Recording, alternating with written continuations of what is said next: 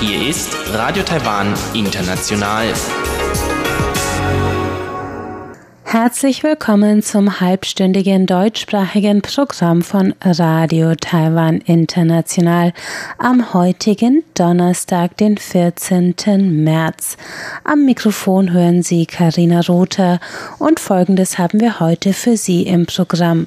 Zuerst hören Sie die Tagesnachrichten, darauf folgt Aktuelles aus der Wirtschaft mit Frank Perwetz heute zum ersten Global Offshore Windgipfel WFO in Taiwan. Darauf folgt der Blickpunkt mit einem Überblick über die Veranstaltungen zum 60. Jahrestag des Tibet-Aufstands am vergangenen Sonntag in Taipei. Nun zuerst die Tagesnachrichten.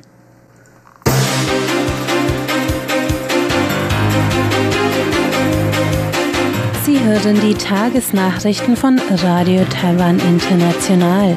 Zuerst die Schlagzeilen. Tsai leitet neunte Konferenz zur Ureinwohner-Vergangenheitsaufarbeitung.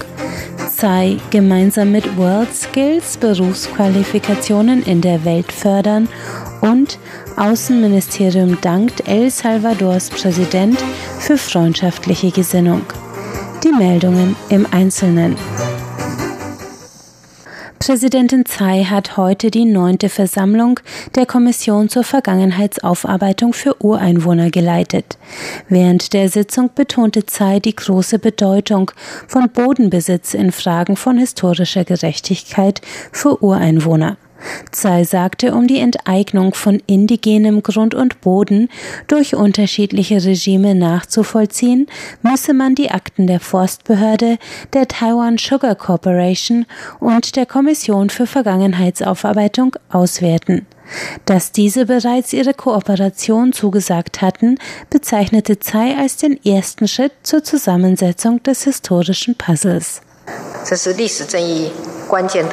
Das ist der erste Schritt hin zu historischer Gerechtigkeit. Nun müssen wir den zweiten Schritt gehen und aus dem vom Bodenkomitee ausgewerteten Akten ein Puzzle der Geschichte zusammensetzen, das die Perspektive und die Geschichten der indigenen Bevölkerung enthält. Bei einem Empfang von Vertretern der Organisation World Skills International hat Präsidentin Tsai Ing-wen heute den Einsatz ihrer Regierung zur Förderung von handwerklichen, beruflichen Fähigkeiten betont.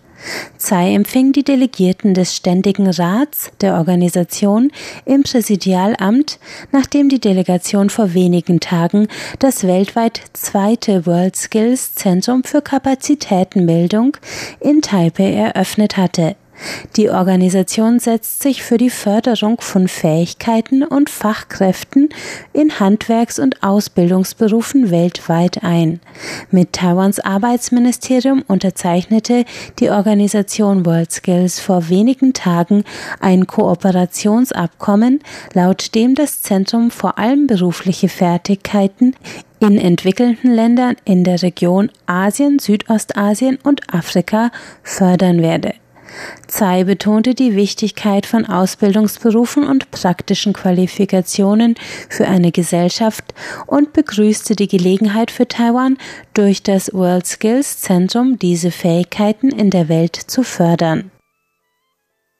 Auf einer heutigen Pressekonferenz hat sich Außenministeriumssprecher Andrew Lee positiv über die jüngsten Kommentare von El Salvadors Präsident Nayib Bukele geäußert. Bukele hatte am Mittwoch die Entscheidung der Vorgängerregierung in Frage gestellt, die diplomatischen Beziehungen zur Republik China Taiwan zu beenden. Bukele sagte in einer Rede vor dem US Think Tank The Heritage Foundation, man werde die Gründe für die Aufnahme der Beziehungen zur Volksrepublik China überprüfen. Bukele kritisierte Chinas politische Einmischung, räumte jedoch ein, derzeit gäbe es keine konkreten Pläne, die Beziehungen zur Republik China Taiwan wieder aufzunehmen. Eine interne Sitzung zu diesem Thema habe jedoch stattgefunden. Andrew Lee sagte, auch andere Parteimitglieder der neuen Regierungspartei New Ideas hätten sich bereits in diese Richtung geäußert. Taiwan freue sich über ihre Unterstützung und danke El Salvador für seine freundschaftliche Haltung. Die vorherige Regierung unter der Partei Farabundo Mati Befreiungsfront hatte die diplomatischen Beziehungen zur Republik China Taiwan im August 2018 aufgekündigt und Beziehungen zur Volksrepublik China aufgenommen. Taiwans Gesundheitsministerium will die Rate der Hepatitis C-Erkrankungen bis 2025 um 80 Prozent senken. Das erklärte Gesundheitsminister Chen Shizhong heute in einem Bericht über Hepatitis C-Erkennung und Behandlung vor der Parlamentskommission für Wohlfahrt und Gesundheit. Chen sagte, seit dem Beginn der neuen Behandlungsmethode durch oral verabreichte Medikamente im Januar 2017 seien bereits 46.000 Hepatitis C-Infektionen behandelt worden. Die Heilungsquote liege bei 97,1 Prozent. Als nächstes soll der Vorgang vom Zeitpunkt der Diagnose bis zur Verabreichung des Medikaments verkürzt werden. Zudem kündigte Chen umfassende Früherkennungsscreenings für Gebiete mit hoher Infektionsrate an. Nach Schätzungen des Gesundheitsministeriums könnten damit 25 Prozent aller landesweiten Infektionen erkannt werden. Hepatitis C ist eine meist durch Blut übertragene Viruserkrankung, die unbehandelt zu einer chronischen Leberentzündung führt. Die Weltgesundheitsorganisation will die Krankheit bis zum Jahr 2030 eliminieren. Um das selbstgesetzte Ziel einer Reduktion der Erkrankungsrate um 80 Prozent im Jahr 2025 zu erreichen, muss Taiwan ca. 250.000 Erkrankte behandeln. Das oberste Gericht in Taipei hat heute das Berufungsurteil des Hohen Gerichts vom 8. Mai 2018 gegen den chinesischen Bürger Zhou Hongxu bestätigt. Zhou war im Jahr 2017 unter Verdacht des Verstoßes gegen das Gesetz zur nationalen Sicherheit festgenommen und daraufhin für schuldig befunden worden. Zhou soll Befehle von der von Peking gesteuerten sogenannten Allianz für ein demokratisches, selbstregiertes Taiwan entgegengenommen haben und versucht haben, in Taiwan ein Netzwerk von Sympathisanten aufzubauen. Auch einen Mitarbeiter des Außenministeriums wollte Zhou laut Gerichtsurteil vom September 2017 mit Bestechungsgeldern als Informanten rekrutieren. Joe wurde in erster Instanz zu einer 14-monatigen Haftstrafe verurteilt, auf die die Monate seit Joes Festnahme im März 2017 angerechnet wurden. Für die Zeit nach seiner Haftentlassung im Mai 2018 verfügte das Gericht Beschränkungen der Freizügigkeit und eine tägliche Meldepflicht auf dem örtlichen Polizeirevier. Das oberste Gericht bestätigte heute die beiden vorangegangenen Urteile und schloss eine dritte Berufung aus. Nach Aussage des Richters seien die Tatsachen des Falls unbestritten und eine weitere Berufung diene nur der Verfälschung von Wahrheiten. Auf einer turnusmäßigen Pressekonferenz des Außenministeriums hat der Direktor des Europabüros Jiangsen heute angekündigt, dass die Gespräche mit der Europäischen Union über ein Investitionsabkommen später beginnen werden als zuvor angenommen. Jiang sagte, die EU habe ebenfalls Interesse an der Unterzeichnung eines bilateralen Investitionsabkommens. Aufgrund der Europawahl im Mai 2019 müsse der Beginn der Gespräche jedoch auf einen Zeitpunkt nach der Wahl verschoben werden. Kommen wir zur Börse. Der TAIEX hat heute mit 24 Punkten oder 0,24 oder 0,24 Prozent im Minus bei 10.348 Punkten geschlossen. Umgesetzt wurden 113 Milliarden Taiwan-Dollar, das sind umgerechnet 3,6 Milliarden US-Dollar. Es folgt das Wetter.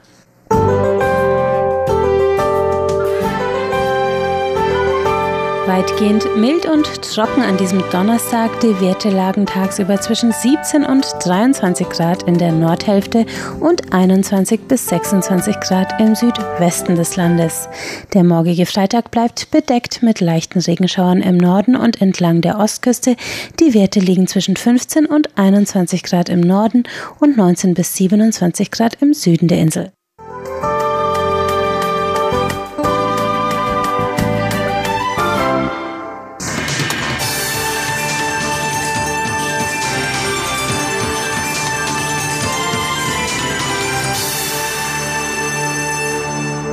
Herzlich willkommen bei Aktuellem aus der Wirtschaft. Es begrüßt Sie Frank Piewitz. In Taipei tagte Anfang März der erste Global Offshore Windgipfel, veranstaltet vom World Forum für Offshore Wind, kurz vom WFO. Es handelt sich dabei um eine in Hamburg registrierte Non-Profit-Organisation, die sich der Förderung des weltweiten Ausbaus der Offshore-Windindustrie widmet. Bei dem Gipfel trafen sich unter Teilnehmern als auch den Rednern die Repräsentanten der global führenden Unternehmen aus dem Offshore-Windbereich, als auch Vertreter aus Politik und diverser Wirtschaftsinstitutionen. Dass Taiwan zum Schauplatz des ersten Weltforums des WFO wurde, ist kein Zufall. Taiwan ist weltweit für die nächsten Jahre einer der mit am stärksten wachsenden Märkte. Dafür sorgte die von der DPP-Regierung 2016 endgültig beschlossene Energiewende, die bis 2025 einen Ausbau der Offshore-Windkapazitäten auf 5,5 Gigawatt vorsieht. Angesichts der weltweit bis Ende 2018 installierten und operierenden Offshore-Windparks mit einer Gesamtkapazität von 22 Gigawatt wird deutlich, dass es sich hier in Taiwan um ein recht großes Stück Kuchen auf dem Markt für Windenergie handelt. Weltweit im Aufbau befinden sich 2018 noch Windfarmen mit einer Gesamtkapazität von knapp 10 Gigawatt. Der Großteil, etwa 4,3 Gigawatt, entfällt dabei auf China. Für Asien werden insgesamt große Wachstumspotenziale gesehen. Wohl auch deshalb ist die WFO ebenfalls mit einem Büro in Singapur vertreten. Damit in Taiwan wie geplant 20 Prozent der Stromerzeugung aus erneuerbaren Energien kommen, werden Investitionen in einer Höhe von 50 Milliarden Euro erwartet. Etwa 35 Milliarden davon sollen auf die Windenergie entfallen. Und in dem Bereich gibt es in Taiwan sogar noch Luft nach oben. Für den Ausbau der Offshore-Windenergie in relativ gut zu bearbeitenden Wassertiefen sieht man in Taiwan sogar ein Gesamtpotenzial von 11 Gigawatt. Kein Wunder daher, dass hier seit geraumer Zeit etliche der global führenden Offshore-Betreiber und Dienstleister meist aus Europa vor Ort sind. Der Onshore-Windbetreiber Enercon hat Taiwan zum Beispiel zu seinem Hauptquartier für Vertrieb und Dienstleistungen für Ost- und Südostasien erklärt und will auch entsprechende Fachkräfte ausbilden. Taiwan kann also beim recht komplexen Ausbau der Offshore-Windenergie von den langjährigen Erfahrungen der Europäer profitieren. Und genau da setzt die erst im Dezember gegründete WFO an. Sie sieht sich als Plattform und Förderer dieser Zukunftsbranche. Ziel ist unter anderem die Vernetzung relevanter Wirtschaftsakteure, Standardisierungen voranzutreiben, ferner die Erschließung neuer Märkte durch globale Lobbyarbeit und Bereitstellung neuer Daten und Informationen zum Sektor Offshore-Wind. Doch welche Rolle könnte die WFO hier in Taiwan spielen? Einige der großen Offshore-Windentwickler haben hier vor Ort schon ihre Kommunikationsplattformen aufgebaut. Dazu der Vorsitzende der WFO, Professor Martin Skieber. Uh, uh, es gibt einige Punkte, wo wir hilfreich sein könnten. Zwar hat die Industrie bereits eine Art von Plattform errichtet, jedoch, und das ist in jedem Markt das Gleiche, die einzelnen Firmen verfolgen dabei ihre besonderen Interessen innerhalb ihres Portfolios und Ansatzes. Doch ist es von einem großen Vorteil, mit einer Stimme zu sprechen, wenn man Regierungsvertretern gegenübersteht. One voice is clearly an advantage in front of a government. That's one point. Ein wichtiger Faktor, denn beim Aus- bzw. Aufbau der Offshore-Windenergie ist die zeitliche Koordination, die zeitnahe Bereitstellung und Verfügbarkeit von Ressourcen, Kapazitäten und Dienstleistungen innerhalb dieses vielschichtigen Prozesses enorm wichtig für den effizienten Betrieb dieser Anlagen. Für diese technologische Aufholjagd ist für Taiwan ausländisches Know-how unerlässlich. Dies geht zudem weit über das Wissen der Herstellung von Windturbinen hinaus. Es schließt de facto alle vor- und nachgelagerten Prozesse ein. Von der Vorbereitung, der Logistik, dem Aufbau einer Flotte, vom Ausbau der Hafeninfrastruktur bis zur Umsetzung, der Installation und dem Anschluss an das Stromnetz bis zu Betrieb und Wartung müssen entsprechende Industrien aufgebaut und auch die jeweiligen Fachkräfte geschult werden. Doch wer kann alles Mitglied in der WFO werden? Wir halten Ausschau nach allen Mitgliedern, die im Offshore-Windbereich tätig sind. Es ist dabei wichtig zu beachten, dass wir zwar nur auf den Offshore-Bereich fokussieren, wir aber die gesamte Wertekette dazu einladen, Mitglied zu werden. Taiwans Klein- und Mittelbetriebe könnten die WFO benutzen, um sich damit Zugang zu der Industrie zu verschaffen. Es handelt sich dabei um eine neue, im Wachsen befindliche. Zu den Hardware-Anforderungen sagte WFO-Vorsitzender Martin Skieber, Wichtig ist aber auch der Ausbau der Lagerkapazitäten an den Häfen, wofür eine bestimmte Hafeninfrastruktur als auch die entsprechenden Lagerflächen notwendig sind. Dies ist eine der Herausforderungen. Eine andere ist die Bereitstellung der Stromleitungskabel, der Anschluss an das Stromnetz, welches verstärkt werden muss. Das Stromnetz ist ein Anliegen, welches in allen Ländern gelöst werden muss. Wichtig ist auch die Hafenstruktur. Des Weiteren kommen spezielle geografische Faktoren hinzu, wie zum Beispiel Erdbeben, Taifune und so weiter. Dinge, die wir in Europa nicht kennen. Dafür müssen die entsprechenden Grundlagen gelegt werden, die auch alle gelöst werden können. Mir ist keines bewusst, welches nicht gelöst werden kann, doch es bedarf manchmal auch ein wenig mehr an Zeit. Die ebenfalls sehr wichtigen regulatorischen Rahmenbedingungen in Taiwan wurden vom WFO-Vorsitzenden Martin Skiba als recht gut bewertet. I'm completely convinced that you did it the right way. Ich denke, dass Sie es hier richtig umgesetzt haben, wenn man sich die regulatorischen Rahmenbedingungen ansieht. Hier gibt es für die ersten 3,5 Gigawatt einen Einspeisetarif und das ist vollkommen in Ordnung und der richtige Weg, es zu tun. Der Entwickler hat dadurch Sicherheit für seine Investitionen und es entwickelt sich dafür im eigenen Land eine entsprechende Zulieferkette. Zudem ist man sich auch von Anfang an über die Kosten im Klaren, diese 3,5 Gigawatt zu entwickeln. Das kann man leicht bei Betrachtung der Volllastkraft und der Einspeisetarife Tarife errechnen. Wir in Deutschland hatten anfangs ebenfalls einen Einspeisetarif, doch begrenzten wir diesen nicht im Umfang. Er war völlig offen, was sich als Fehler erwies. It was open. That was a mistake. Man stellte fest, dass sich Taiwan recht genau die Vorgehensweise in Europa anschaute, die dortigen Fehler analysierte und hier vor Ort dann korrigiert hat. Letztlich sprang dabei ein recht intelligentes und schlaues System heraus. Im Vergleich mit den Nachbarstaaten hat Taiwan dadurch, was die rechtlichen Rahmenbestimmungen betrifft, einen zeitlichen Vorsprung, der sich bei zügiger Umsetzung der Projekte auch langfristig als vorteilhaft auswirken könnte der hier in Taiwan vorherrschenden Sorge vor einer Kostenexplosion oder zumindest deutlich höheren Strompreisen durch die Einspeisetarife trat WFO-Vizepräsident Manfred Dittmar entgegen. Hauptgrund hier in Taiwan für die vorherrschende Besorgnis über hohe Stromkosten dürfte die Tatsache sein, dass man sich ja Strompreise gönnt, die wenig umweltförderlich und wenig Anreize zum Einsparen ausstrahlen. Sie zählen zu den niedrigsten der Welt. Es gibt einen klaren Trend, dass die Preise fallen werden. Es ist eine Funktion aus Zeit und Volumen. Insbesondere über die Menge werden industrialisierte Produktionsprozesse möglich und genau dies als auch Zeit und Menge sind die drei entscheidenden Dinge, die ein Land durchlaufen muss, um zu niedrigeren Preisen zu gelangen. In order to get prices down. In Europa liegen die Preise für Offshore-Windstrom bei mittlerweile um die 50 Euro pro Megawattstunde, also 5 Cent pro Kilowattstunde. Dies wurde auf Rückfrage der lokalen, sehr preisbewussten Journalisten mitgeteilt. WFO-Vorsitzender Martin Skieber macht aber deutlich, dass sich dies nicht einfach auf jede Region übertragen lässt. Allgemein gesagt, und dies ist wichtig zu wissen, muss jedes Land seine eigene spezifische Lernkurve durchlaufen. Ein Sachverhalt, für dessen Erklärung ich hier vor Ort gegenüber verschiedenen Parteien geraume Zeit verwendet habe. Es ist einfach nicht möglich zu sagen, in Europa sind es 5 Cent und in einem anderen Land werden es auch 5 Cent sein. Der Preis kann am Anfang doppelt, drei oder sogar viermal so hoch sein, doch dann wird er nach unten gehen und das auch schnell. Very, uh, very fast. In Deutschland gewährte man in der Anfangsphase für einen Zeitraum von fast zehn Jahren 20 Cent für jede eingespeiste Kilowattstunde an Strom aus Offshore-Windanlagen. Mittlerweile ist man, wie zuvor schon in den Niederlanden und Großbritannien praktiziert, zum Auktionsverfahren übergegangen. Solche Verfahren ist aber nur in einem gereiften, kalkulierbaren Markt möglich. Und genau dieser muss hier vor Ort erst noch entstehen. Meine lieben Zuhörer, so viel für heute vom Global Offshore Wind Summit in Taipei. So viel für heute aus aktuellem aus der Wirtschaft. Besten Dank fürs Interesse. Es verabschiedet sich von Ihnen bis zur nächsten Woche Frank Piewitz.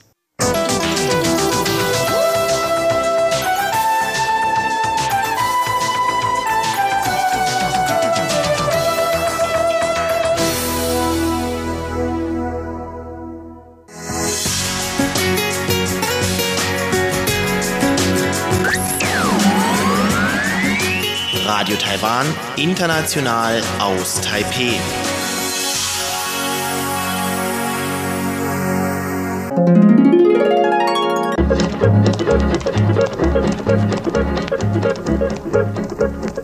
Es folgt der Blickpunkt heute zum Thema Freies Tibet, denn am vergangenen Sonntag jährte sich der Tibet-Aufstand gegen die Besatzung der Volksrepublik zum 60. Mal.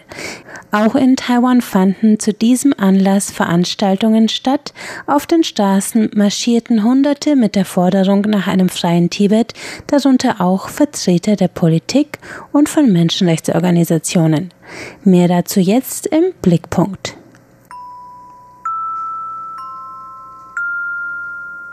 Blickpunkt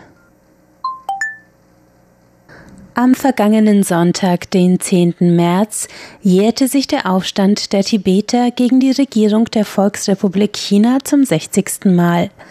Auch in Taiwan gedachten NGOs, Parteivertreter und Menschenrechtsorganisationen mit einem Marsch durch die Hauptstadt diesem Jahrestag.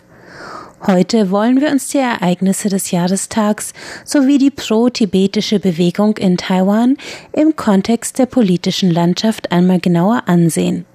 Doch zuerst zu den historischen Hintergründen. Tibet, gelegen an der nordwestlichen Grenze Chinas, gehört zu den umstrittenen Territorien, die die Volksrepublik China für sich beansprucht. Auch wenn historische Auslegungen variieren, befand sich das tibetische Gebiet bereits zu Zeiten der Qing-Dynastie in einer untergeordneten Beziehung zum chinesischen Kaiser, jedoch kulturell und religiös autonom. Nach der Ausrufung der Republik China 1912 wurde das Gebiet de facto selbst regiert, da es die politischen und kriegerischen Wirren innerhalb Chinas den jeweiligen Regierungen unmöglich machten, ihre Herrschaft in der entlegenen Himalaya-Region zu behaupten. Zwei Jahre nach der Ausrufung der Volksrepublik China unter Mao Zedong im Jahr 1951 marschierte die Volksbefreiungsarmee in Tibet ein und etablierte eine Besatzungsherrschaft, indem es die lokale Administration zur Unterzeichnung eines von China diktierten 17 Punkte Friedensplans zwang. Gegen die Besatzung lehnten sich in den späten 50er Jahren immer mehr Rebellengruppen auf, bis sich die Bevölkerung von Tibets Hauptstadt Lhasa am 10. März zu Tausenden gegen die Volksbefreiungsarmee erhob. Es folgte eine blutige Niederschlagung, bei der Schätzungen zufolge über 80.000 Tibeter ums Leben kamen. Der religiöse Führer des tibetischen Buddhismus, der Dalai Lama, floh mit vielen tausend anderen ins Exil und etablierte am 28. April 1959 die Exilregierung Tibets in Dharamsala, Indien.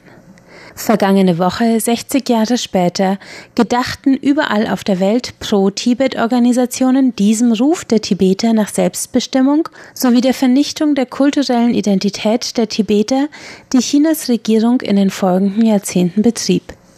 In Taipei marschierten am Sonntag mehrere hundert Demonstrierende durch die Straßen und forderten Freiheit und Menschenrechte für Tibet.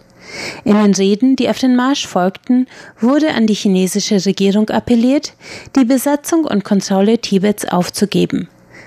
Redner kritisierten außerdem die Unterdrückung der Religionsfreiheit in Tibet, die sich zum Beispiel in der Nichtanerkennung des Dalai Lamas und dem Verbot der Verehrung ihres religiösen Oberhaupts für tibetische Buddhisten ausdrückt. Viele Redner zogen außerdem Parallelen zwischen Taiwans historischer Erfahrung des niedergeschlagenen Aufstands gegen die Kuomintang-Herrschaft zu Beginn des Weißen Terrors 1947 und der Niederschlagung des tibetischen Aufstandes 1959. Zudem nahm man Tibet als warnendes Beispiel heran, um gegen eine Vereinigung mit der Volksrepublik zu appellieren. Außerdem rief der Mitbegründer der New Power Party und Vorstand der Parlamentariergruppe für Tibet-Angelegenheiten, Freddie Lin, eine Kampagne ins Leben, den Dalai Lama zu einem erneuten Besuch in Taiwan einzuladen. Zuletzt war das religiöse Oberhaupt der Tibeter 2009 in Taiwan, um für die nahezu 800 Todesopfer des Taifuns Morakot zu beten. Der Besuch stieß auf ausgesprochenen Missbill seitens Pekings und mehrere Versuche eines weiteren Besuchs in den folgenden Jahren wurden von Taiwans Regierung abgelehnt. Präsidentin Tsai Ing-wen hat bisher noch keine offizielle Stellung dazu bezogen, ob sie den politisch höchst sensiblen Besuch des Dalai Lamas begrüßen würde. Von Seiten der tibetischen Exilregierung wird signalisiert, dass der Dalai Lama gerne zu einem Besuch bereit wäre. Dawat Sering, der Taiwan-Gesandte der Exilregierung und Vorsitzende der tibetischen Religionsstiftung seiner Heiligkeit des Dalai Lamas, sagte am Wochenende, der Dalai Lama habe viele gute Gründe, Taiwan zu besuchen und es sei der Präsidentin überlassen, ob sie sich zu einer Einladung entschließe. Die Regierungspartei DPP hat sich seit Tsais Regierungsantritt mit offener Unterstützung für ein freies Tibet und den Dalai Lama zurückgehalten, vermutlich um Peking nicht zu provozieren. Daher war es bemerkenswert, dass der Generalsekretär der Partei, Luo Wenjia, unter den politischen Repräsentanten war, die die Veranstaltung zum 60. Jahrestag des Tibet-Aufstands anführten. Lohr sagte auf einer Pressekonferenz vor dem Marsch außerdem, er unterstütze das Recht auf Reisefreiheit für den Dalai Lama. Dieser sollte frei darin sein, selbst zu wählen, wohin er reisen möchte, und das schließe Tibet mit ein, sagte der DPP-Generalsekretär. Neben Lohr und einigen anderen Vertretern der DPP waren vor allem Politiker von Taiwans jungen pro-taiwanischen Parteien wie der Social Democratic Party und der New Power Party anwesend. Auch die in Taiwan aktiven tibetischen Menschenrechtsorganisationen unter der Leitung von Exil-Tibetern waren federführend in der Organisation der Jahrestagsveranstaltung. Der Mitbegründer des Menschenrechtsnetzwerks für Tibet und Taiwan, Tashi Tsering, erinnerte in seiner Rede daran, dass viele im Exil geborene Tibeter ihre Heimat nur aus Erzählungen kannten. Medienvertretern gegenüber sagte er, dass es dem Kampf um Menschenrechte und Freiheit der Tibeter zuträglich sei, wenn mehr Exil-Tibeter die chinesische Sprache lernen würden. Denn so könnten sie ihre Ideen unter in China lebenden Tibetern und in der chinesischen Gesellschaft im Allgemeinen viel effektiver verbreiten. Er appellierte daher an Taiwans Regierung, mehr als die derzeit 15 Exiltibeter jährlich in das Sprachstudienprogramm aufzunehmen und ihnen größere finanzielle Unterstützung zukommen zu lassen. Der Abgesandte der tibetischen Exilregierung Dawa Tsering betonte außerdem die Bedeutung des taiwanischen Buchmarkts für den tibetischen Kampf um Selbstbestimmung. Er sagte, die Zirkulation dieser Bücher in chinesischer Sprache sei ein wichtiges Instrument zur Verbreitung der Ideen der tibetischen Bewegung. Tsering sagte, in Taiwan wurden viele Bücher über den Dalai Lama veröffentlicht. Es gibt vielleicht nicht viele Leser hier, die sich dafür interessieren, aber es gibt viele in China. Während der Erinnerung an den 60. Jahrestag des Tibet-Aufstands hat Peking übrigens ausländische Reisende für mehrere Wochen aus der Region verbannt. Als die Regierung Anfang März das bis zum 1. April gültige Reiseverbot für Tibet ankündigte, begründete sie die neue Regelung mit der Anfälligkeit für Höhenkrankheit ausländischer Reisender in der 5000 bis 6000 Meter über dem Meeresspiegel gelegenen Gebirgsregion. Das kommentierte Dawa Zering mit den Worten Das ist natürlich Unsinn. Jedes Jahr reisen mehrere Millionen Chinesen nach Tibet, ohne sich einer Gesundheitsuntersuchung zu unterziehen. Sind sie einfach in einer besseren körperlichen Verfassung als die Ausländer? Das ist einfach eine Ausrede. China will einfach die Einreise nach Tibet kontrollieren, weil es nicht möchte, dass die internationale Gemeinschaft von der Unterdrückung in Tibet erfährt.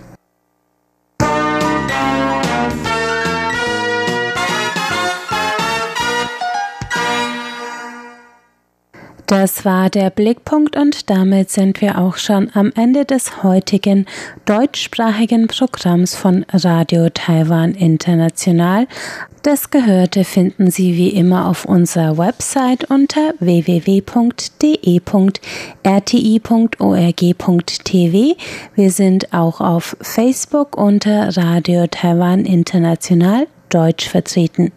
Außerdem freuen wir uns über Hörerpost, zum Beispiel per E-Mail an deutsch.rti.org.tv. Am Mikrofon hörten Sie heute Karina Rother. Ich bedanke mich ganz herzlich fürs Einschalten, sage Tschüss und bis zum nächsten Mal.